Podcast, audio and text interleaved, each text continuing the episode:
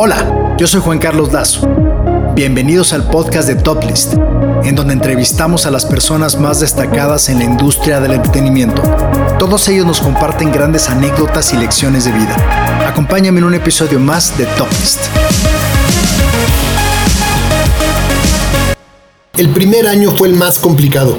El primer año sí sudamos y estuvo muy, muy, muy complicado año porque era la primera vez, había que construir la pista, había que construir los precios, las zonas, las secciones, todo era primera vez, ¿no? Primera vez para pues la mayoría del equipo, ¿no? Y después se ha hecho un poco más sencillo porque se ha repetido, pero es cierto una cosa que dices. Yo creo que los detalles es donde está en realidad la diferencia de cualquier cosa. Federico González Compeán es el director general de Fórmula 1 Gran Premio de la Ciudad de México y director general de CIA Internacional. Fue ganador del Premio Nacional de Periodismo por su programa Hoy en la Cultura. Ha producido películas como Todo el Poder, Nicotina, Amores Perros, Por la Libre, Arráncame la Vida, entre muchas otras. Es también un exitoso productor de teatro con obras como La Bella y la Bestia, El Rey León, Aladdin, Wicked, Rent y Mamma Mía. En este episodio, Federico y yo hablamos de cómo empezó la organización de conciertos masivos en México, del día que le dijeron que él iba a ser el responsable de la Fórmula 1, Gran Premio de la Ciudad de México, de la ventaja de conformar equipos diversos y de cómo el famoso cantante Sting se toma una foto con su hija cuando apenas era una niña de brazos. Acompáñame en un episodio más de Top List. Pues ya estamos, eh, este es un episodio muy especial. Eh, como sabes, Federico, en este podcast invitamos a las personas pues, más destacadas en la industria del entretenimiento y la verdad es que tú tienes un perfil muy, muy especial, muy particular. Pues has sido productor de cine, de teatro, has traído pues, los mejores eh, conciertos masivos a México, director general de CIE, que es el eh, tercer grupo de empresas de espectáculos pues, más importantes en el mundo. Y creo que en tus tiempos libres también eres director general de la fórmula del Gran Premio de la Ciudad de México. Y pues bienvenido a Top List, Federico González Compeán. Gracias, Juan Carlos. Un placer estar contigo. Y efectivamente, sí he tenido muchísimos cargos y he tenido muchísimas responsabilidades. El director general de CIE es Alejandro Soberón, director general, presidente del Consejo y director general de CIE es Alejandro Soberón Curi. Yo soy el director general de CIE Internacional y efectivamente, como dices, de Internacional y efectivamente, como dices, también soy hoy el responsable, el managing director responsable de la Fórmula 1 en México. Bueno, qué bueno que hicimos esta aclaración. Oye, y bueno, vamos a ver literalmente para ir calentando motores. Eh, creo que desde muy joven, pues estuviste relacionado, muy íntimamente relacionado con la cultura. Pues fuiste director del Teatro de la Ciudad, dirigiste el programa Hoy en la Cultura, eh, 1987. Después ganaste el Premio Nacional de Periodismo por este programa. Pero yo quisiera ir un poquito más atrás. Eh, tu padre, tengo entendido que tu, tu papá, Miguel González Avelar, fue secretario de Educación en el gobierno de Miguel de la Madrid. Y hay una cosa muy, muy curiosa, creo que tu papá era muy talentoso, él eh, escribía obras de teatro. Hay una que se llama La muerte de Adelita, que se estrena en el Festival Cervantino, que tiene una particularidad que todos los diálogos se pueden leer al derecho y al revés. Y así empieza tu, pues digamos, tus pininos en, en el entretenimiento. ¿Cómo, ¿Cómo comienza esto? Fíjate que sí, efectivamente es una obra que escribió mi padre y que en palindroma, ¿no? Que era un reto muy importante, pero era un pues un obsesionado con el lenguaje, ¿no? Tenía un lenguaje amplísimo y un dominio del lenguaje total y entonces eh, lo veías en el coche y que iba leyendo los anuncios de la calle al derecho y al revés y se iba todo el tiempo, ¿no? Parecía, ¿no? En esta obsesión del, lenguaje y, le gustaban mucho los palindromas, ¿no? Los palindromas que el más sencillo de ellos es Anita Lava Latina, ¿no?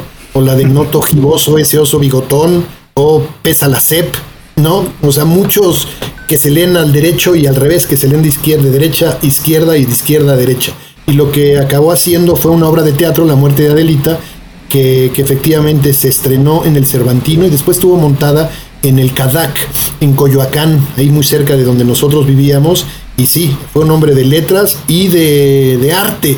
Yo creo que tuve un contacto muy cercano con, con Juan José Arreola, con Carlos Monsiváis, ¿no? Eran gente muy cercana a mi papá y pues los vi jugando dominó hasta altísimas horas de la noche en la casa entre coñac y coñac, ¿no? Y entre en fin, tocadas de guitarra y todo, y, estos amigos de mi papá, pintores, ¿no? Pues yo creo que sembraron en mí el gusanito este de, de empezar a hacer cosas en la cultura y de empezar a trabajar en los medios. Oye, ¿y alguna vez tuviste algún tipo de conversación, contacto con alguno de estos personajes que pues era usual encontrarlos en tu casa? Estaba yo tal vez muy chico, ¿no? Claro, había una, había una, hay una anécdota ahí que sí recuerdo muy bien, era en el, eran las, las Olimpiadas, no me acuerdo bien de qué año habrán sido, de, después de de México. Sabotinsky creo que era un... Eh, Sabotinsky era un, eh, un levantador, un alterista de, pesas, ¿no? Un levantador de pesas, de artero... ¿Cómo se dice? Arterofil, arterofilia creo que se dice. Este... Él hacía una, una mímica, ¿no? Este Juan José Arreola de Sabotinsky que levantaba los pesos y él hacía toda una mímica y se ponía rojo, rojo, rojo, rojo, con un esfuerzo enorme para levantar, hacer la mímica de levantar las pesas. Y esa la recuerdo muy bien. Y después, muchos años después, tuve una buena relación con Carlos Monsiváis que, que, que, que, en fin, que frecuenté, que a veces lo veía en su casa y que iba a todos los espectáculos que empezábamos a hacer aquí en Ocesa él era el primero en levantar la mano para querer asistir y a veces platicábamos de los, de los musicales. Fue, fue bonito, fue, fue una época muy, muy bonita. Oye, eh, ahora vámonos también con la música, que creo que es una de tus pues, eh, grandes pasiones. Y desde muy joven creo que te, gustaba mucho la música. Tocabas en una banda que se llamaba Mirage y me parece que tocabas el, bajo, ¿no? Este, ¿esto, es, ¿Esto es correcto? Yo tocaba en una, en una, en una banda que se llamaba Mirage y tocaba el bajo. Empecé con el pandero, fue mis inicios con el pandero en la banda. Después subí de estatus y, pasé al bajo, pero no era yo muy bueno. Se desesperaban mucho los integrantes, sobre todo uno de ellos con mucho talento, que era Emilio Yavelli, que era el guitarrista, que tenía una facilidad increíble para de un oído privilegiado, que oía una canción y al final de la canción ya la había sacado, ya se sabía la canción y desesperaba mucho conmigo porque a mí se me olvidaban las canciones, tenía que voltearlo a ver cuando tocábamos de cómo iba la canción y seguirlo en las pisadas. Entonces descubrí que pues que no era exactamente mi carrera, que yo creo que debería de cambiar de, de ánimo y después pasé de ese grupo que se terminó, me fui a otro grupo pero ya como ingeniero de sonido. Esa fue mi siguiente etapa. Entonces el tema de los cables, la parte técnica. Cantaba la parte de la música, desde luego la disfrutaba muchísimo y tocaba en, efecto el bajo. No era yo Jaco Pastoris, ¿no? No era yo este famoso bajista, eh, pero, pero sí me gustaba. Y después de ahí me pasé más bien como ingeniero de sonido y era yo el que mezclaba en el siguiente grupo, en uno que se llamaba Anchorage, ¿no? Que tocaba mi hermano y otros amigos ahí. Ok, oye, hay otra hay otro detalle eh, que también está relacionado con la música. Eh, ahorita, vamos a entrar también de lleno al tema de los conciertos, pero existe una foto de Sting que está cargando tu hijo Federico. ¿Cuál es la historia en esa foto? ¿Cómo llega Sting? ¿Cómo, cómo, cómo, cómo se toma esa fotografía? Eh, ¿Por qué Sting estaba contigo? Este, ¿cómo es, ¿Cuál es la historia de esa foto? Fíjate que no, no es, no es fe de mi hijo, es Sofía, mi hija. Ah, Sofía, tu hija. Y luego tengo una foto que no, no debe estar por aquí. Tengo una foto donde Sting está con Sofía, pero ya de 25 años, ¿no? Y los dos están sosteniendo la foto que Sting, ¿no? Tal es bueno una foto. esa es una gran, esa es una gran historia. Pero en realidad era que pues como todo buen matrimonio en ese entonces, entusiasmados por ver Sting la primera vez en el Palacio de los Deportes, porque creo que fue en el Palacio de los Deportes, este, pues no había con quién dejar al niño, ¿no? A la niña. Y pues nos llevamos a la niña y estaba yo trabajando ya en el Palacio de los Deportes y pues con la niña ahí en, en, en, en brazos, pues nos pareció una buena idea ir a saludar a Sting y como traíamos a la niña, pues no, le pareció muy curioso, le empezó a hacer caras Sting así como de, ¿no? Caritas de, de para sacarle una sonrisa y, y, la cargó, ¿no? Lo fuimos a tomarnos una foto y la cargó y se tomó una foto con ella ahí que fue, acabó siendo una historia muy, muy bonita, muy linda. Y en efecto, qué, buena, qué buena historia, qué, qué gran momento. Oye, y a, ver, y también es, esa parte quería llegar a estos, estos temas de los, de los grandes conciertos, de estos, de los eventos masivos. Eh, tengo entendido que, no, digo, de eso lo, lo, quiero preguntártelo. Tú ibas a los conciertos, por ejemplo, fuiste al concierto de Queen que hubo en 1981 en la ciudad de Puebla, y hubo otro concierto también muy famoso de Joe Cocker. ¿Tú estabas ahí en estos este par de conciertos? Sí, claro, claro. Y a mí me gustaba mucho la música, pues tocaba en el grupo este y tenía, nos gustaba mucho la música y oíamos discos incansablemente toda una tarde, ¿no? Discos LPs, ¿no? Toda, toda una tarde con este grupo que teníamos. Y en efecto, tuve la oportunidad de ver a Queen en vivo, ¿no? Y de ver a Joe Cocker en vivo y a Edgar Winter en el, eh, en el Coliseo, ¿cómo se llamaba este? Del Toreo Cuatro Caminos, ¿no? Joe Cocker también ahí. Ahí fueron esos conciertos y el que dices de Queen fue, fue en Querétaro. Y, fue una experiencia increíble porque el, la, gira, la gira de Queen era la gira de la película.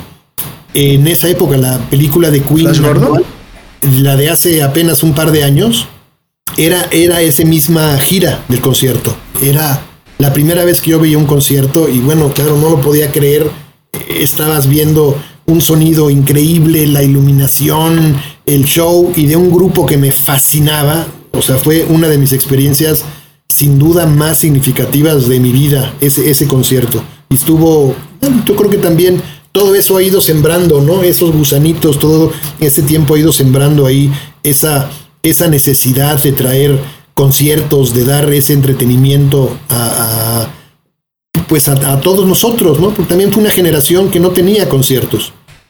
Una generación. pero me imagino cuando fuiste al concierto, porque yo he leído este, a los conciertos de Queen, yo he leído que realmente pues fue pues un, un fue muy muy complicado eh, hubo muchos, eh, muchas situaciones ahí muy, muy difíciles. Creo que al final la, gente acababa aventándole zapatazos a Freddie Mercury y realmente pues no se cuidaban pues prácticamente ningún detalle del concierto y me, y me imagino pues que tú ibas tomando nota de todos los problemas que se presentaban en, en, aquella, en aquella época, ¿no? Y fuiste anotando y anotando, o te fuiste dando cuenta de, las de, las, de las debilidades que había en aquella época y después eh, pues cuando, o sea, ¿cómo fue de la primera vez que deciden eh, hacer el primer concierto masivo en, México? ¿Cuál es la historia? Fíjate que en realidad no es de que yo tuviera conciencia de qué es lo que estaba mal, ¿no? Porque claro, pues yo tenía, fue en el 81, me estás, yo ni me acordaba bien qué fecha era, pero si fue en el 81, yo tenía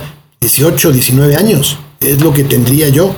Entonces, claro, pues lo que iba era como un joven queriendo ver a su banda favorita, ¿no? Que me parecía una locura, pero lo que sí me parecía muy triste es que acabara siempre esto en un desorden brutal, ¿no? O sea, porque era un reto enorme ir porque tenías que ir de tenis y de pantalón de mezclilla porque nunca sabías en qué iba a terminar el concierto, ¿no? Si tenías que acabar corriendo o brincándote de un lugar a otro porque había una estampida o porque no estaba tu lugar, o sea, había muchas carencias y eso sí me llamaba la atención y lamentaba que no que no hubiera conciertos en, en, en, México, o que no hubiera tantos y tan seguidos, ¿no? Como que había uno cada cuatro o cinco años que alguien se volvía a animar a hacer un concierto, ¿no? Este, que algún agente en el gobierno tuviera la valentía de autorizar un concierto más y lo autorizaban y acababa en desastre, ¿no? Le pasó a Chicago en el Auditorio Nacional, le pasó a Police en el... Eh, en el, en el que hoy es el World Trade Center, ¿no? que era el hotel de la Ciudad de México, pasó con Queen, pasó con... Eh, pasó con Queen, pasó con Joe Cocker, con Edgar Winter, o sea, siempre acababan en un desastre, ¿no? Siempre era, siempre era pues, problemático, ¿no? ¿no? No había manera de, de con Rod Stewart, ¿no? Todavía en Puebla. En Querétaro, que se fue muy famoso, me acuerdo perfecto. Querétaro en, ¿Cuándo se fue en Querétaro o en Puebla? Fue en Querétaro. en Puebla, ¿no? Queen fue en Puebla. Bueno, Queen fue en Puebla y, Rod Stewart fue en Querétaro. Me acuerdo, fue en la corregidora. Exactamente. Y entonces, esos acababan siempre en un desastre, ¿no? Porque no había, y fue eso lo que empezó a construir, ¿no? Esta historia de, esta historia de Ocesa, ¿no? Ese tipo de, de, situaciones fueron las que empezaron a construir esa, esta historia de Ocesa. ¿Y cuál fue el primer concierto masivo que fue organizado por Ocesa? El primer concierto masivo fue... Eh, pues creo que fue el de... ¿Fue el de Billy Joel? No, fue el de Sting, creo que el primero, en el Palacio de los Deportes. Sí, fue el de Sting, creo. No es cierto, Inexcess. Fue Inexcess. El primer concierto masivo organizado por Ocesa fue Inexcess en el Palacio de los Deportes. En el 91. Y de ahí vino una serie de, de conciertos uno tras otro repetidos, ¿no? De Billy Joel, Sting, eh, en fin, muchos más se me van, ahorita no estoy, no, de la memoria, pero claro, vino uno tras otro, tras otro, tras otro, y eso creo que fue lo que bajó un poquito la válvula de que hubiera uno cada cuatro años o cada cinco años. Yo creo que lo que se logró con eso es que la gente lograra ir al concierto que quería ir, no al que había. Que antes era como era cada cuatro años, la demanda era tal que desbordaba cualquier organización. Aunque no quisieras ir, como sabías que dentro de cuatro años o cinco no volvería a ver un concierto, todo el mundo se desbordaba por, el por eso. Y yo creo que esto ayudó a que pues se puso uno a la venta y el siguiente y el siguiente y empezó a haber una perspectiva para adelante de conciertos que ayudó, ayudó mucho a que eso, a que esa presión bajara.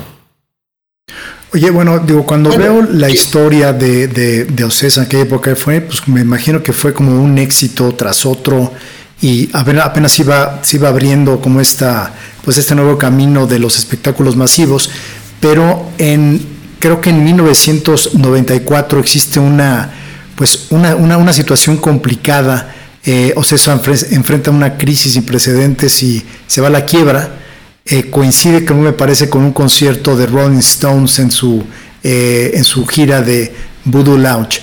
¿Y qué, qué fue exactamente lo que pasó y cómo cómo sacan adelante esa, esa situación, ¿no? Porque hoy por hoy, pues, pues Ocesa es una, eh, Ocesa sí, son empresas tremendamente exitosas, pero de repente hay, hay veces que este tipo de situaciones, este tipo de complicaciones, pues son, creo que grandes enseñanzas, pero ¿cómo hicieron eso? ¿Cómo, ¿Qué fue lo que sucedió y cómo confrontaron el problema? Sí, y, yo creo que dices bien en una cosa, tendemos a recordar las empresas ¿no? Por sus éxitos, pero no nos acordamos de sus fracasos o de sus tropiezos, ¿no? A menos de que, a menos de que sea lo que te quiebre por completo y no vuelvas a, ¿no? Pues lo que quebró una compañía, pues esa fue la historia y ya no volviste a hablar de esa compañía, aunque sabes que, qué fue lo que la quebró. Y en este caso no nos quebró, pero nos ha puesto en condiciones muy, muy, muy delicadas, complicaciones económicas, financieras, ¿no? Que hemos sabido salir adelante de ellas, pues por el equipo humano que existe aquí, por el liderazgo de Alejandro Soberón, ¿no? Yo creo que, que, hemos sabido salir pues más fuertes de cada crisis. Y en efecto, la primera crisis fue que teníamos vendidos todos los boletos de los Rolling Stones, ¿no? En pesos mexicanos, y estábamos muy felices porque habíamos agotado pues las, no me acuerdo si eran dos o tres funciones de los Rolling Stones, y las habíamos agotado y teníamos la taquilla pues guardada en el banco, pero en pesos. ¿Y qué pasó? El error de diciembre, el famoso error de diciembre que mandó el peso de creo que estaba a 3 pesos, ¿no? Pues nos lo mandó a 9 pesos y de repente nos vimos con todos los pesos suficientes, ¿no? Pero no alcanzaba para pagar el compromiso en dólares que teníamos. Y pues ese momento era, pues debíamos, ya teníamos el dinero y ni modo que saliéramos a pedirle al público otra vez de, oye, pues te faltan 6 pesos. No se podía hacer eso que te falta dinero porque pues el dólar ya está y no teníamos cobertura cambiaria y no habíamos hecho ningún pago y pues nuestros pesos se hicieron pesos más pequeñitos y ya no alcanzó para pagar al artista. Y esa fue una situación muy complicada y esa fue la que reorganizó un poco la estructura ¿no? de, de, Ocesa y es donde, donde inició una nueva, una, nueva etapa, una nueva etapa de Ocesa. Oye, esa fue la primera. te escuché te escuché decir en una entrevista que dice, dijiste, lo peor que te puede pasar siempre es tener, tener una buena lección cuando sucede una situación complicada, ¿no?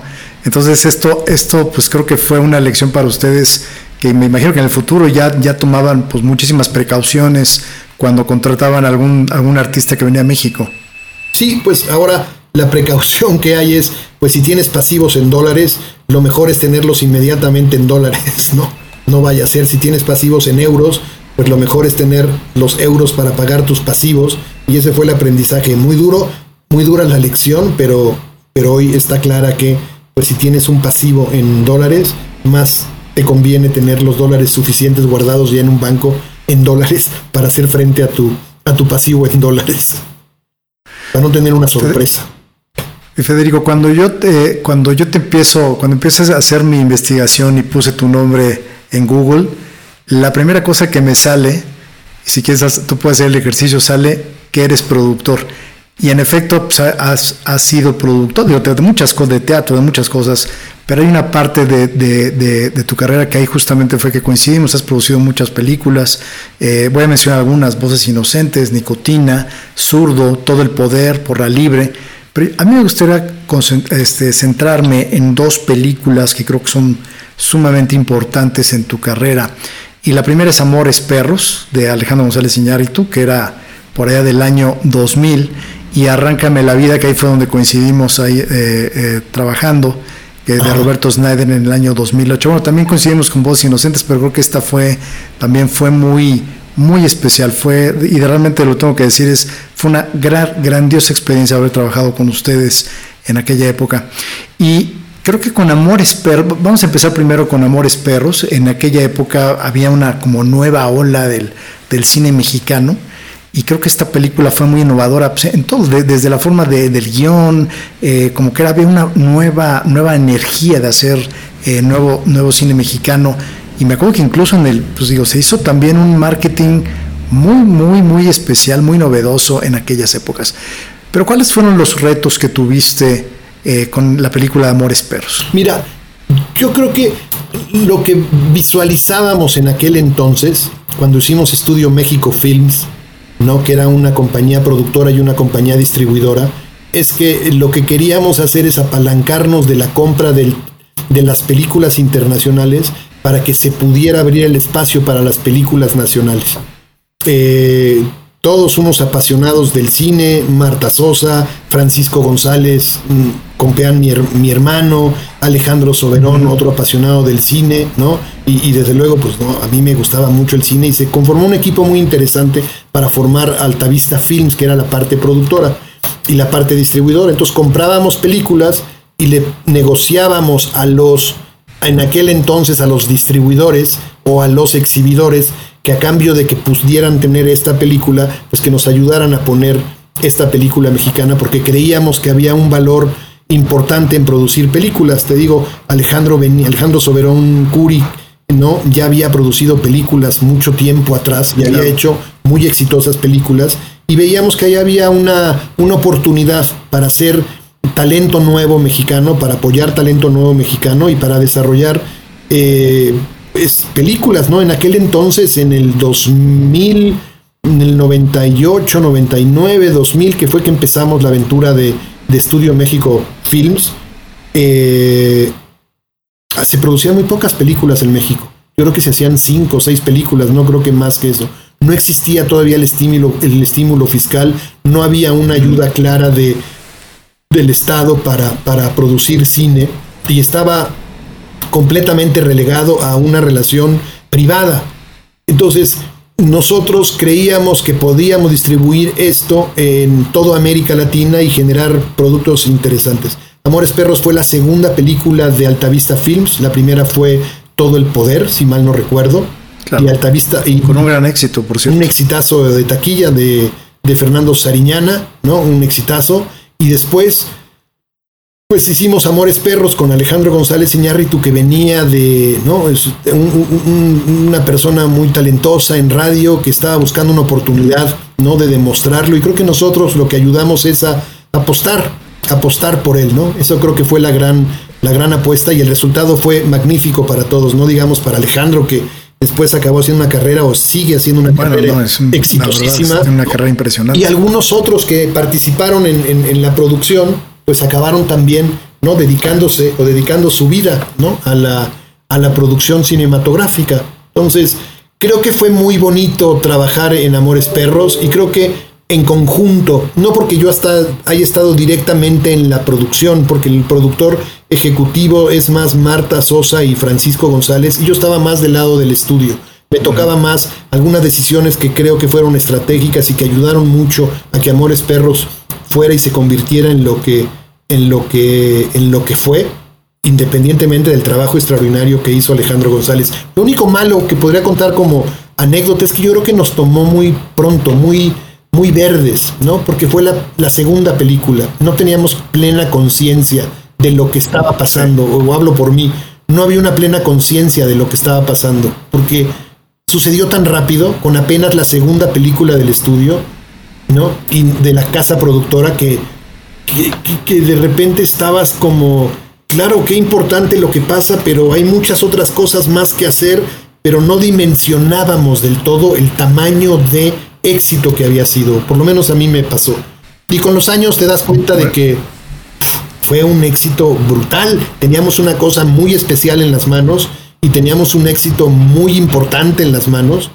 Y, bueno, apostamos, dijimos, pero a lo mejor no lo disfrutamos lo suficiente, pero, pero sí arriesgamos lo que hicimos en México, lo fuimos a arriesgar en Estados Unidos otra vez. Lo que se ganó y se recuperó de dinero en México, no hubo quien distribuyera la película en Estados Unidos y ese mismo dinero que utilizamos para hacer la producción de Amores Perros, lo volvimos a poner en riesgo en el lanzamiento en Estados Unidos. Así, así, de mucho, ¿no? Creíamos en que era una cosa especial. Así que fue una, una, una grata experiencia. Ese... Oye, yo me acuerdo que cuando se termina la película había como muchas discusiones de qué tamaño le iban a lanzar, porque realmente, como bien dices, hoy por hoy ya sabemos el éxito, los premios, la, nominación al Oscar por Mejor Película Extranjera, los premios BAFTAs, o sea, fue una genialidad, pero en aquella época no se sabía, oye, la lanzamos como una película pequeña, una mediana, una gigantesca, y había como grandes discusiones alrededor de cómo se tenía que lanzar esta película. Así es, y, yo creo que el éxito de eso fue que, que, que en ese momento nos creímos plenamente que era una gran película y la lanzamos enorme y, fuimos, bueno, nosotros como distribuidora, pues la lanzamos, a lo mejor me equivoco en la cifra, pero según yo como con 600 copias, que para aquel entonces era muchísimo. era una locura. era una locura, era como el estreno de una película de una película comercial, un blockbuster de... Como un Avengers ahorita. No, como un Avengers ahorita, que eran 600 copias, si mal no recuerdo pero que dijimos, no, hombre, va con todo y toda la publicidad y toda la carne al asador y, todo el marketing y 600 copias, porque en aquel entonces todavía, y eso lo sabes mejor tú que nadie, había que hacer copias y había que imprimir copias y entonces costaba. costaba y, o sea, no era, no era poca cosa, ¿no? Y de una película que es magnífica película, pero no es los Avengers, ¿no? O sea, había mucha resistencia de, no es un una película fácil en, el sentido de no es una película comercial, comercial fácil para que la gente vaya. es una película de un mexicano que conoce mucha gente, pero, pero hoy es conocido Alejandro. En aquel entonces Alejandro era conocido en un sector. tuvo muchos retos, pero creo que, creo que el aprendizaje fue bonito y creo que el compromiso que tuvimos ¿no? como distribuidora y como productora, pues estuvimos siempre ahí atrás para, para que, para que esa película se viera. Oye, y bueno, ya va brincándonos a la otra película que mencioné, que es Arráncame la vida, porque en, su momento, bueno, eso, lo saqué de una nota en el Universal, pero digo, me acuerdo que en aquella época se mencionaba que la película era pues la más cara, la más cara producción del cine mexicano. En el Universal sacan una, una nota, en, dice, dice que costó 6.5 millones de dólares, no sé si exactamente los, los costos, pero pues era una película de mega producción, digo, yo recuerdo que tuve la oportunidad de ir al, a la locación del Castillo de Chapultepec, ay, también fui a Puebla también, pero eran unos lugares, un vestuario, de verdad era algo increíble, todo, creo que se cuidaron todos los detalles al 100%. Pero ¿qué otros, qué otros retos se presentaba en esta película? Hay, hay, hay, otro, un dato interesante que sales tú en la película, ah, claro. en los créditos como, como matón, Que la verdad que no me das mucho la pinta de matón, ¿eh? esa es la Salí realidad. como matón, dije, esta es mi oportunidad, por eso le tengo tanto cariño a esa película, porque esa película sí fue, fue la última película que hicimos como, como estudio, ¿no? De Altavista Films antes de, de dejar de hacer y de distribuir películas fue la última película que hicimos, Arráncame la vida, y en esa, pues de despedida tuve la oportunidad de meterme en el guion con Ángeles Mastreta, con Roberto Snyder, con Ángeles que acabamos con una muy cercana relación, ¿no? Hicimos la escaleta y trabajábamos el guion, ¿no? Y tuve la oportunidad de estar mucho, muy pegado en el... Eh, en las semanas de filmación y tuve, estuve cercano en la parte de la edición, no, o sea, estuve muy cercano con Roberto, con la música y de la postproducción en Los Ángeles, o sea que fue una película muy, es una película muy entrañable para mí, a mí el libro me encantaba y la película me parece también muy bonita, que te puedo decir, pero pues fue, fue, el, fue el final, ¿no? Fue el final de producir películas y que, y que nos dejó muchas satisfacciones que nos dejó muchas, eh, muchos problemas también, ¿no? Porque no todas fueron exitosas, ¿no? Las que se recuerdan son las exitosas y no todas encontraron un público. Algunas encontraron muchos premios, pero no dinero de regreso. Algunas encontraron mucho público, pero no premios, ¿no? y algunas encontraron público y premios, que esas pues son las, las mejores, ¿no? Público, premios y, cuando digo público, digo dinero, ¿no? Para, para recuperar la inversión. Pero tú bien sabes que es una industria difícil, no es nada fácil y, fue la última película que hicimos. Pero la llevo. Oye, pero y, de, los retos que se presentaban todos los días, digo, ya, ya me dijiste, tú te metiste eh, en todos los detalles. Pero había un reto en particular que se presentaba de, pues era una, una, pues era una monstruo de película, la verdad, y, creo que se tenía que controlar muchos detalles. Pero hubo algo, alguna alguna anécdota que te acuerdas, algún reto en particular que lo pudieron sortear? Eh, no, es cierto que el presupuesto, no me voy a acordar ahorita de memoria de cuánto fue, pero yo creo que sí rondaba fácilmente los 4 o 5 millones de dólares, que para una producción mexicana era absolutamente volada. ¿no? Volada, volada, porque me acuerdo que ya haber hecho Amores Perros y todo el poder, ¿no? Eran películas que en México se venían haciendo películas para que tengamos una idea de cuál fue el cambio de paradigma, porque lo que creíamos era que lo que había que hacer era bien invertir, ¿no? Sí con mucho riesgo, pero que había que invertir en las películas. Y si mal no recuerdo, una película promedio en aquella época, antes en el 98, 97, pues se hacía con 400, 500 mil dólares o 350 mil dólares. Y estas películas, tanto Amores Perros, Amores Perros lo tengo muy claro, costó 2 millones 200 mil dólares. Esa época. Que con inflación o en dólares para acá habría que sacar el cálculo cuánto debería de estar costando esa película, pero ese fue el brinco y el compromiso que, hicimos como empresa para empezar a, producir. Y yo creo que y estrenamos en el sentido, ¿no? Muchos directores nuevos, ¿no? Muchos directores, creo que se dieron muchas oportunidades a directores Nobel, ¿no? Que no habían dirigido, que habían hecho un corto exitoso, pero ninguno había hecho un largometraje. Y creo que eso también fue parte de lo que se contribuyó en Altavista Films y en Nuvisión como distribuidora para toda América. Ok. Oye, bueno, ahora sí vamos a, Vamos, este, vamos directamente a los pits. Este, vamos a calentar eh, eh, motores. Como te dije antes, creo que tú eres el único productor del mundo que también, aparte de todo, pues eres director general de la Fórmula 1 Gran Premio de la Ciudad de México desde septiembre de 2014. Así eh, y me gustaría nada más dar algunos, algunos pequeños cifras antes de preguntarte algunas cosas. estuve checando que según la Secretaría de Turismo en 2021 pues hubo 14 mil o quizás más, más 14 mil millones de pesos fue la, derrama económica entre patrocinios, entradas, consumos de alimentos, hospedajes. En 2021 tuvieron un récord de asistencia de 371 mil 779 asistentes y a nivel mundial fue la segunda sede con más asistencia. Eh, 1.550 millones de personas eh, eh, ven alrededor del mundo la Fórmula 1, vieron la Fórmula 1 en el 2021. En Instagram, el Gran Premio de la Ciudad de México tiene 216 mil seguidores y bueno, es un evento con un éxito fuera de serie. Pero me gustaría saber, pues, cómo empezó esto. De repente estabas tú en tu oficina, y te llamó, te dicen, vamos a hacer el Gran Premio de la Ciudad de México, el Gran Premio de la Fórmula 1. ¿Cómo fue esa historia? ¿Cómo se empieza? ¿Cuál fue el primer momento que te avisan que este evento va a tener lugar en la Ciudad de México. Yo, como, como bien dices, seguramente algo habrás leído por ahí, te lo, lo, refresco para tu, para tu audiencia, ¿no? Efectivamente, yo estaba, en esa época me tocaba la producción, estaba yo encargado de la producción de Wicked y de Rey León, ¿no? Que es increíble, que vendió un millón de boletos, ¿no? Y que fue una producción increíble en el Teatro Telcel, en el nuevo Teatro Telcel Y efectivamente Alejandro Soberón me invitó a una reunión y me dijo, oye, necesito que me ayudes. Claro que sí, con mucho gusto, ¿no? ¿Qué necesitas?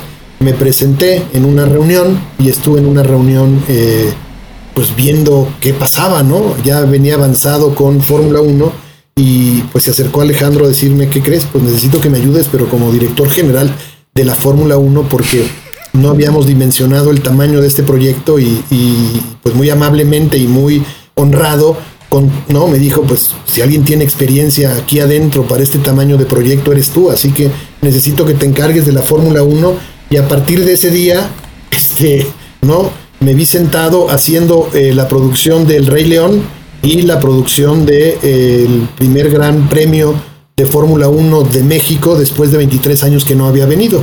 Entonces, sí, yo estoy seguro, eso me da mucha risa, pero es cierto, ¿no? Cuando lo piensas así es que no creo que nadie el mismo año haya sido el productor de El Rey León, ¿no? En México y el mismo año estrenado o haya producido o haya organizado, ¿no? La Fórmula 1. Estoy seguro, seguro que soy el único del mundo, me da mucha risa eso, que haya tenido esas dos funciones al mismo tiempo. Seguro soy el único. No creo que haya bicho más raro que le pueda. No, no, no. De hecho, sí eres el único, ¿eh? Ni James Cameron, eh, ningún productor del mundo ha podido hacer algo como lo que tú hiciste. Pero aquí, a ver, es que yo veo, a ver, tanto el Rey León, tanto el, este gran evento de la Fórmula 1 en la ciudad, Fórmula 1 en la Ciudad de México, pues han sido con un éxito enorme. Y lo que te quería preguntar, pues, ¿cómo empiezas tú a organizar este, este gran evento de la, de la Fórmula 1? Porque tiene, tiene, yo lo veo como que tiene muchísimos niveles, tiene un grado de complejidad muy, muy grande. Eh, digo, desde ver los detalles técnicos, la pista, el peraltaje, me imagino que hay una supervisión muy, muy íntima con, con el comité de, de, la Fórmula 1, la coordinación de la llegada de los automóviles. No tengo idea ni cómo llegan, si llegan por, avión, por, barco. Son siete, este siete jumbos que llegan el lunes, la semana de la carrera. Son siete jumbos, pero vienen como cerca de 250 contenedores de Europa para otras cosas y hay que meter 250 contenedores. Imagínate 250 trailers formados uno tras otro, entrando y saliendo, entrando y saliendo, con equipo y con cosas en la Magdalena. Yo creo que, es que yo creo que todo empieza, ¿no? Empieza con tener un equipo. Yo creo que esto no es una, no es una labor de una sola persona, ¿no? Yo creo que en esta en toda mi carrera creo que lo que he tenido la fortuna y el tino es de conformar equipos de trabajo muy, muy bonitos, a quien yo llamo cariñosamente, ¿no? Mi zoológico, ¿no? Y lo digo muy cariñosamente porque tengo llenas, ¿no? Tengo cisnes, tengo cebras, tengo leones, tengo elefantes, ¿no? Y tengo no todos. Y luego lo que hay que hacer es nomás cuidar que la hiena pues no se meriende, ¿no? No se meriende a la garza, ¿no? Porque la, garza es igualmente útil y es igualmente aporta muchas cosas importantes la garza, pero tengo que cuidarla de la hiena que está encargado de ver que no se gaste de más y tengo que estar encargado de que el lobo no se la coma por tal, pero después suelto al lobo para que vaya a, ¿no?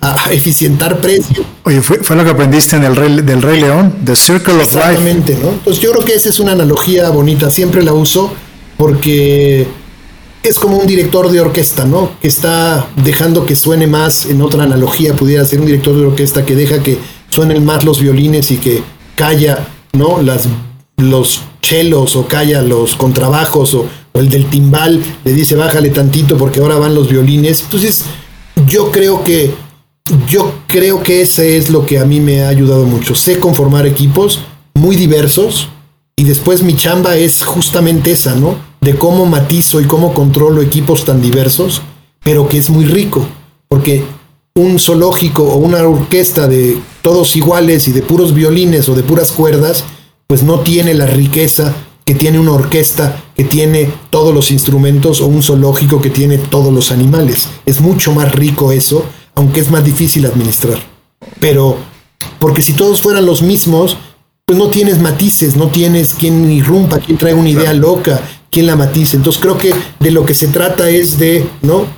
De, de conducir esos, esos esfuerzos. Y eso creo que es el Y me imagino que con el, con el, con el paso de los años, pues digo, has conocido una cantidad de gente y obviamente cada quien tiene una habilidad en particular. Mucha gente que ha trabajado contigo, lo que me han comentado es que, digo, aparte que eres un gran gestor de equipos, que los manejas sumamente bien, digo, haces, como pues una, una, una combinación bastante efectiva. Otra de las cosas que dicen que eres implacable con los detalles pero quiero, quiero saber hasta qué grado llegas, porque me imagino, digo, en un evento de este, de este calibre, pues obviamente hay, pues hay una responsabilidad gigantesca que tienes en tu espalda, ¿no? Entonces, ¿hasta qué grado llegas en los detalles? Es mi, pregunta número uno. Y dos, nuevamente, ¿cómo haces para controlar todo este, todo este, este rompecabezas, este, este grado de este ajedrez? Eh, ¿Hay reuniones diarias, semanales, mensuales? ¿Cómo, ¿Cómo, lo manejas? El, el, primer año fue el más complicado. El primer año sí sudamos y estuvo muy, muy, muy complicado año porque era la primera vez, había que construir la pista, había que construir los precios, las zonas, las secciones, todo era primera vez, ¿no? Primera vez para pues la mayoría del equipo, ¿no? Y después se ha hecho un poco más sencillo porque se ha repetido, pero es cierto una cosa que dices. Yo creo que los detalles es donde está en realidad la diferencia de cualquier cosa. Y que eso lo han notado la gente que viene de Fórmula 1, porque se da cuenta de los detalles, se da cuenta del detalle cuando se nos ocurre subir el coche por un elevador para la premiación. ¿Y qué? ¿De dónde lo traigo eso? Pues para mí me resulta como, pues qué fácil, si en el teatro se hace o en un concierto se hace, ¿por qué no lo hacemos aquí? No es que sea, no, no es que sea un genio, simplemente estoy trayendo de todas mis lugares y de todos los lugares donde me he desempeñado, pues traigo el contar la historia, el contar la historia de los pilotos, el, el mariachi, ¿no? Los personajes, ¿no? Y de que sí sean los detalles, creo que ahí es donde está la diferencia. En la vida, ¿eh? En la vida, en la vida y en el trabajo que uno hace, porque cuando estás en el detalle significa que todo lo que está adicional ya está funcionando. Si no eres capaz de llegar a los detalles es porque a lo mejor todo lo del medio, y te doy una anécdota que contaban, creo que está muy contada, ¿no? Espero que sea novedad para algunos de ustedes, pero decían que en el Rider, en el Rider de eh, uno de los grupos que venía a México. El Rider es un libro gordo que te pide que el artista cuando viene a hacer un concierto a la Ciudad de México te mande el Rider, que es un libro así. Y te pide bocinas de esta naturaleza y amplificadores de esta naturaleza y el elevador o el, en fin, el escenario a esta altura, bla, bla, bla. Viene toda la lista. Y debe de haber en, en el catering, debe de haber cerveza de clara de esta marca, a esta temperatura, a esta tal, y venía uno que decía, ¿no? Ya en las últimas páginas decía, quiero M&M's, ¿no? De estos chocolatitos M&M's, ¿no? En un bote los amarillos, en un bote los verdes, en un bote los rojos, ¿no? Y todo el mundo decía, ¿qué necesidad, qué excentricidad ¿Qué es tan absurda para eso, ¿no? Y decía después con el tiempo, no decía uno, no, claro, es que está en el detalle. Y si ya llegaste al detalle de poner los MMs divididos en colores, es que todo lo demás ya está hecho. No, totalmente, totalmente de acuerdo. si ya está en la obsesión ridícula de poner los MMs de cada color, pues significa que todo el resto de la lista, lo más, lo más probable es que ya esté hecho. ¿Por qué? Porque llegaste al absurdo, a este pequeño detalle que sin importancia significa que pusieron atención hasta el más mínimo detalle. Y creo que en Fórmula 1 esa fue o esa sigue siendo mi obsesión, este, estar en los detalles, en los detalles que, que afectan al consumidor. Y yo creo que también eso te lo puedo contar como una, como una, eh, una un aprendizaje ¿no? que me han dicho o que he tenido con, con los que organizaban carreras de Fórmula 1, porque yo creo que nos han copiado muchas cosas en México pero por una razón, porque yo no estoy preocupado, no participo. En un concierto yo no le digo a Rosalía cómo se vista, no puedo, no, no, es mi papel. Ni le digo cómo se viste, ni le digo qué cante, ni le digo el orden de las canciones. No estoy ahí. En un concierto, en un concierto, en una obra de teatro, pues yo no voy a cambiar el texto, ¿no? Ni voy a sacar al león para que Scar sea diferente o el Rey León no, no diga un parlamento. Y en las carreras si viene Checo Pérez o Lewis Hamilton, vienen vestidos con un Nomex o traen aquí o usan un casco otro, tampoco participo. Entonces, tener claro que lo que a nosotros nos compete es lo que sucede fuera del escenario. Y el escenario tiene 15 metros por 10, en un concierto 20 metros por 40 o 4.3 kilómetros por 12 metros. Ahí no participamos. Nosotros participamos afuera de ese lugar y ese es lo que hay que cuidar. Entonces yo cuido lo que pasa con el espectador, no con Lewis Hamilton y aunque en fin atendemos y probemos cosas y nos importa, pero lo que más me importa el detalle es del que va a entrar por una puerta, puede entrar fácil, el que encuentre un baño fácil y limpio, y entre que el metro funcione y que tenga señalización el metro, ¿no? ¿Para qué? Pues porque son mis usuarios, ¿no? No Lewis Hamilton. Oye, pues lo han hecho también que, han, han, logrado tener el premio del mejor evento de Fórmula 1, no uno, no dos, no tres, sino cinco años consecutivos.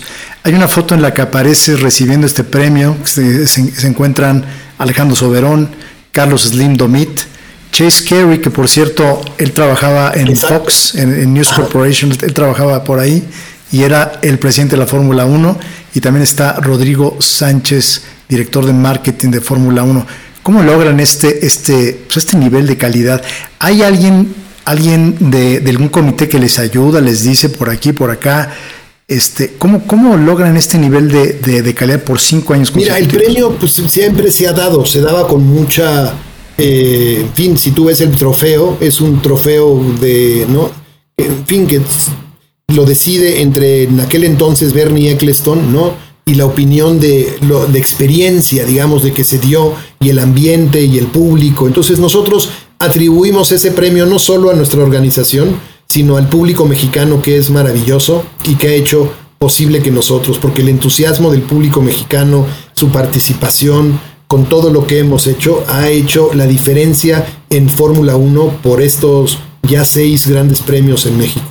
Entonces, eh, hacemos una encuesta de salida de cómo estuvieron los servicios, de qué te pareció mal y tenemos track de qué experiencia tuvo cada quien ¿no? En la Fórmula 1, ¿para qué? Para el año siguiente mejorarla. Estamos en la mejoría constante, ¿no? Estamos todo el tiempo viendo qué hicimos mal, cómo corregimos, qué nos pasó, por qué nos pasó, porque es un evento en vivo. No es fácil esa parte y eso sí, debo de confesarte que empieza a, empieza a pesar en los hombros, ¿no? Empieza a pesar la responsabilidad y empieza a pesar el, el, ¿no? Como es un evento en vivo con tantísima gente de tres días, sí, sí pesa, ¿no? Y, se siente mucho la responsabilidad. Y creo que eso es una buena señal porque pues no nos permite relajarnos, ¿no? No te puedes relajar con algo de esta naturaleza. Entonces tienes que estar, eh, en fin, concentrado de, que vas a recibir en tu casa a 300 mil, a más de 300 mil personas durante el fin de semana, ¿no? Entonces tienes que estar concentrado de, de qué está bien y qué está mal y anticiparte. Ese tal vez sería mi siguiente no mi siguiente, uno de mis comentarios, así como está el zoológico, te diría que la anticipación lo es todo. Es parte. No dejar que, que intentar que nada te sorprenda, ¿no? Que siempre tengas un es que si pasa esto, hacemos esto, y si pasa esto, hacemos esto. Entonces te permite no, no tener que improvisar, porque en este negocio es un, es un negocio de eventos en vivo, ¿eh? Nunca es la misma función de teatro, nunca es la misma audiencia, nunca es siempre está, está, está lleno de sorpresas. Y entonces hay que estar, ¿no? Es la casa de los sustos, a veces. Oye, ahorita, que mencionaba que en esta foto aparece Carlos Slindo Mit recibiendo el premio contigo, ¿qué importancia, qué, o sea, qué papel tuvo Grupo Carso en la organización de, la Fórmula 1 en México? ¿Cómo participaron Mira, yo creo que lo más importante de Grupo Carso y de, ¿no? del licenciado Carlos Slim es que Hoy a ti y a mí Checo nos parece un rockstar, ¿no? Una locura, sí, claro. Más que hay alguien que lo vio hace 15 años y desde hace 15 años lo apoya, ¿no? Y ese es, ¿no? Escudería Telmex y Carlos Slim Domit. Es muy fácil ahorita sacar un cheque y apostar por Checo, ¿no? El, el, chiste es apostar por él hace 15 o 20 años. Entonces yo creo que yo creo que la estrategia, y alguna vez he tenido oportunidad de platicarlo con, con, con él, es que la estrategia que tuvieron y que se marcaron es que querían tener un piloto en los años competitivo, buscando los primeros lugares y por qué no un campeonato mundial de Fórmula 1. Y fue un plan que se trazaron con un equipo de profesionales, él a la cabeza, y creo que pues demostraron que es posible, ¿no? Si se hace algo en serio, se toma en serio y con compromiso, pues hoy está en ya está en tercer lugar Checo otra vez, pero estaba en segundo, ahorita está en tercer, lugar, a pocos puntos de Leclerc, pero está peleando el campeonato.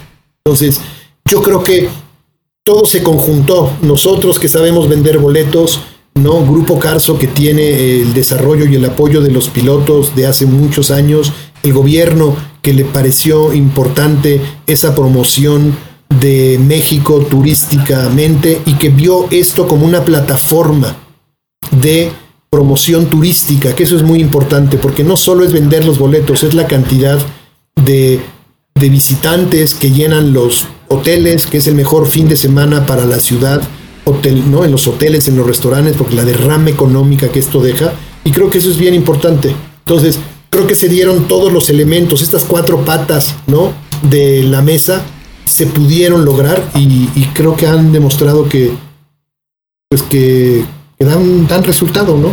Cuando todo el mundo se lo toma en serio. Oye, ahorita, ahorita que mencionaste a, Checo Pérez, que bueno, tú es todo un fenómeno, y como bien dices, hoy, hoy lo vemos, es un, es un ganador 100%. Te quiero preguntar, ¿Qué sentiste cuando Checo Pérez gana el Gran Premio de Mónaco y me imagino que lo viste y tocan el himno nacional y él se emociona y le salen las lágrimas? ¿Tú qué fue lo que sentiste cuando viste ese pues Es muy bonito. La verdad es que yo creo que todos como mexicanos estamos esperando, ¿no? Quisiéramos participar con más mexicanos exitosos internacionales, ¿no? Y yo creo que te aprovecho para hacerte un comentario. Algo está haciendo Jalisco, ¿no? porque Jalisco tiene muchos hombres internacionalmente exitosos. Tiene un Guillermo del Toro, tiene un Checo Pérez, tiene una Lorena Ochoa, tiene un Canelo. Claro. ¿No? Sí. Y yo creo que da para una investigación de qué está haciendo. Oye, qué interesante, no, lo había notado. Sí, tienes toda Chicharito, ¿no? Chicharito es, creo que es de Morelia o de otro estado, pero se, pero, pero, pero se desarrolló en Jalisco. Entonces, ¿Qué estará pasando ahí que no somos capaces los chilangos y el resto del país en reproducir más mexicanos exitosos internacionalmente? No, es una reflexión que ahí te dejo para, para, pero que da para, para. Oye, está interesante, tienes toda la razón.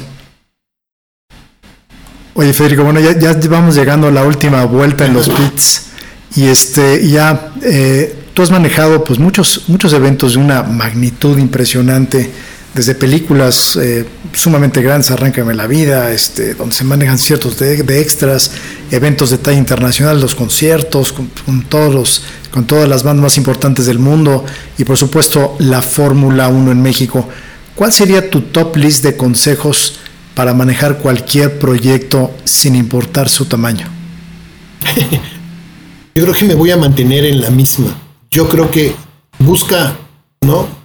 consíguete un zoológico, ¿no?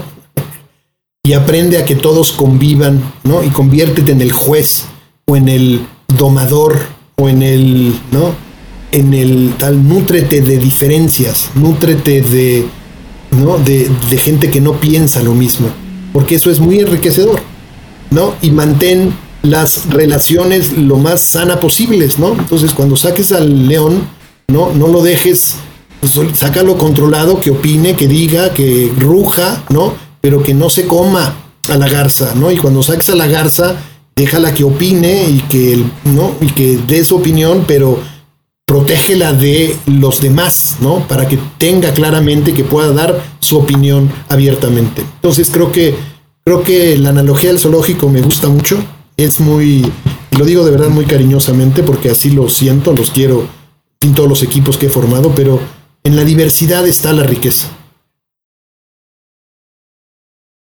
Oye, pues ya, ya prácticamente llegamos al final de la carrera, Federico, y pues te quiero agradecer muchísimas gracias por tu tiempo y por compartir todas estas lecciones, anécdotas, experiencias. ¿Dónde te puede encontrar la gente en redes sociales o los eventos? No soy muy bueno en redes sociales, tengo un Facebook que entro una vez cada seis meses o cada siete meses, y tengo otro que es un Instagram, que es Federico González C. Ese es el que sí tengo y ahí estoy un poquito, un poquito más, porque eh, no me acabo de, no me acabo de ver, es que estoy en, ¿no? Ahora estuve en Montreal en la carrera, ¿no? Y de repente me pongo en Montreal en la carrera y estoy en el, en la parrilla, ¿no? Y estoy con los coches y estoy viendo y tal, y le saco un poco un video y después estoy viendo y digo, bueno, es que o lo vivo o lo pongo, ¿no? Y no he encontrado la forma de, no he encontrado la forma de cómo, de combinarlo, y de repente tengo la oportunidad de conocer a alguien y digo, no, no sé, ¿no? Como que me siento un poco, no, no estoy acostumbrado, será que, será que no soy de esa generación, pero me siento un poco raro de ponerme una foto, de vente, vente, vamos a tomarnos una foto, ¿no? Y, y luego no tengo, pero voy a seguir, voy a seguir haciendo mi esfuerzo para no parecer un, señor mayor, si no voy a intentar hacerlo. si me siguen los, si me, si me suben los seguidores. Oye, muy bien. Oye, pues me despido con una frase de Checo Pérez que dice así, hemos mostrado en el pasado que podemos venir de atrás y darle la vuelta a los momentos difíciles. Pues nuevamente muchas gracias Federico por compartir tus anécdotas y lecciones de vida. Y bueno, pues yo soy Juan Carlos Lazo y nos vemos en el próximo episodio de Podcast. Muchas gracias, Federico. Si te gustó este episodio, compártelo y califícanos con 5 estrellas. Puedes encontrarme en Instagram en arroba juancarlos.lazo, lazo con Z, o en Twitter arroba jclazo50.